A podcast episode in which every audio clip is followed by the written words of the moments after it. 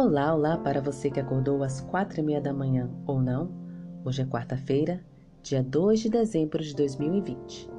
O título da nossa lição de hoje é Tolice e Sabedoria. De acordo com Provérbios 1, qual é a essência da verdadeira educação cristã?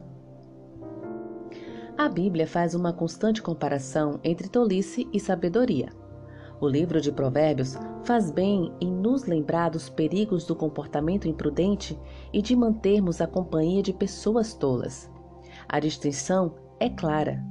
Deus deseja que seu povo busque a sabedoria, a acumule e a tenha em abundância. Os estudantes de artes e ciências utilizam seus talentos para adquirir conhecimento e buscar excelência em seus estudos.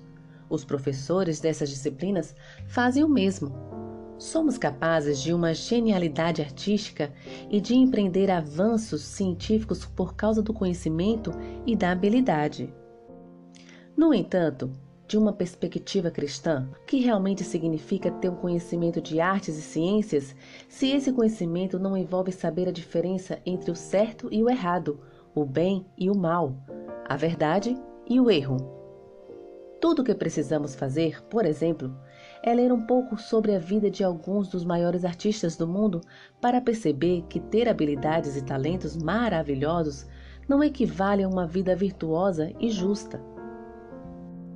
Pode-se argumentar também que grandes cientistas envolvidos na criação de armas biológicas ou químicas de destruição em massa podem ser altamente instruídos e talentosos, mas quais são os frutos de sua obra?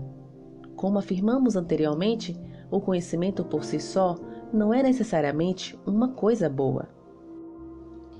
De acordo com Provérbios capítulo 1, versículo 7, qual é o segredo da verdadeira educação cristã? Responda a questão correta. Letra A: o temor do Senhor.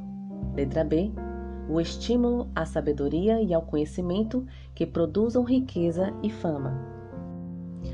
Um vencedor do Prêmio Nobel um ateu que estuda o universo e as forças físicas por trás dele escreveu: Quanto mais o universo parece compreensível, mais ele parece não ter sentido. Como o conhecimento por si só pode não ser apenas sem sentido, mas ainda pior, levar a um erro grosseiro. Finalizo o estudo de hoje com esta reflexão. Que o Senhor te abençoe. Um bom dia.